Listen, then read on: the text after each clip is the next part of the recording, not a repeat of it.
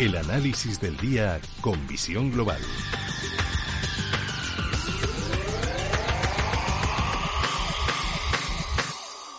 Y el análisis lo buscamos con Mark Rives, cofundador de Blackberg. Mark, muy buenas tardes.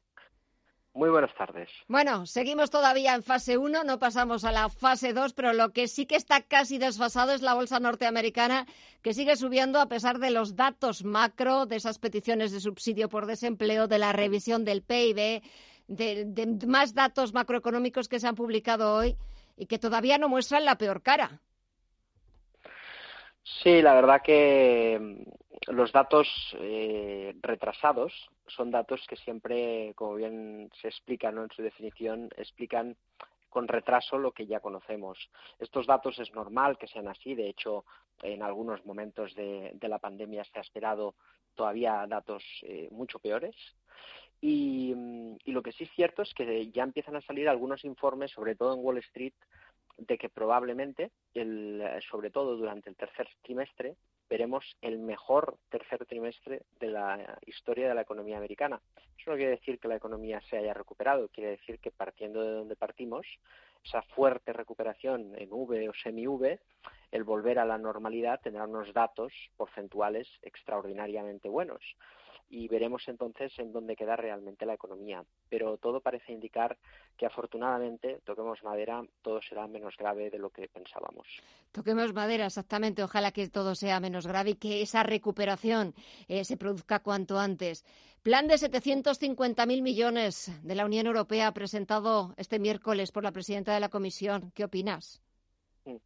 Bueno, la verdad es que hoy justo lo comentaba en una nota de, de opinión y, estaba hablando del proceso de incertidumbre del mercado, ¿no?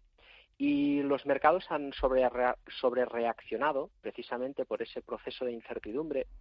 Y esa sobrereacción eh, yo creo que ya es algo que el mercado eh, no puede volver a, suceder. Es decir, el mercado ya sabe que delante de la pandemia hay una respuesta de todas las instituciones eh, políticas que básicamente son liquidez y deuda de una manera drástica, con muchísima velocidad y no eh, perdiendo tanto tiempo como en 2008 y eso claramente es, es eh, bueno pues es un impulso sobre sobre los eh, mercados, ¿no?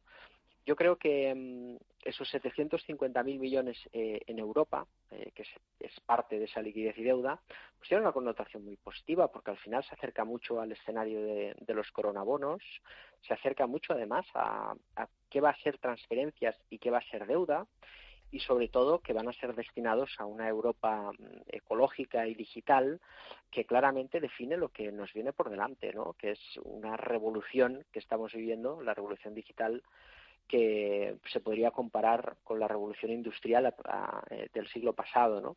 Con lo cual estamos en una época de cambio y de transformación los planes de Europa son muy positivos, sobre todo para España. Ahí podremos ver hasta qué punto se dispara el nivel de deuda de, la economía española.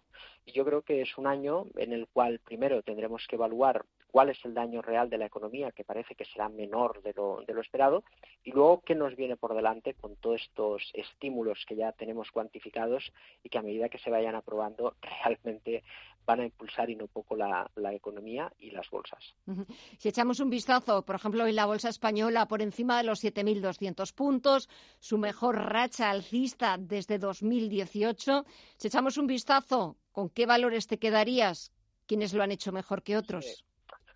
Pues fíjate que la verdad es que estábamos hablando durante las últimas semanas ¿no? del sector turístico, estaba muy presionado, los bancos, bueno, la verdad es que los informes que vamos conociendo, pues estamos viendo que, por ejemplo, el sector bancario no es parte del problema, sino de la solución. Hay que probablemente veamos algunos movimientos corporativos ya no dentro de cada país, sino a nivel europeo.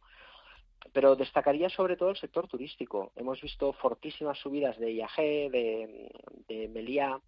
Parece que esa visibilidad de que el 1 de julio eh, puede volver el turismo, no solamente en España, sino a nivel europeo y tal vez pues, gradualmente mundial, pues es algo que también nos sorprende en lo positivo. Quizás esperábamos eh, con más pesimismo ¿no? este verano y obviamente el rebote le está dando ya un aire de visibilidad. Yo creo que es temprano todavía, pero cuando veamos correcciones, que seguramente las tendremos porque son normales, en ese punto nos podremos enganchar a, a estos movimientos. Pero lo que estamos viendo ahora no es un rebote, de todas las caídas, parece que el mercado está intentando cambiar la tendencia y si no hay un rebrote drástico de la pandemia, probablemente estas resistencias que está atacando ahora mismo la renta variable en Europa se rompan y nos den un, salto notable en, las cotizaciones de aquí a los próximos meses.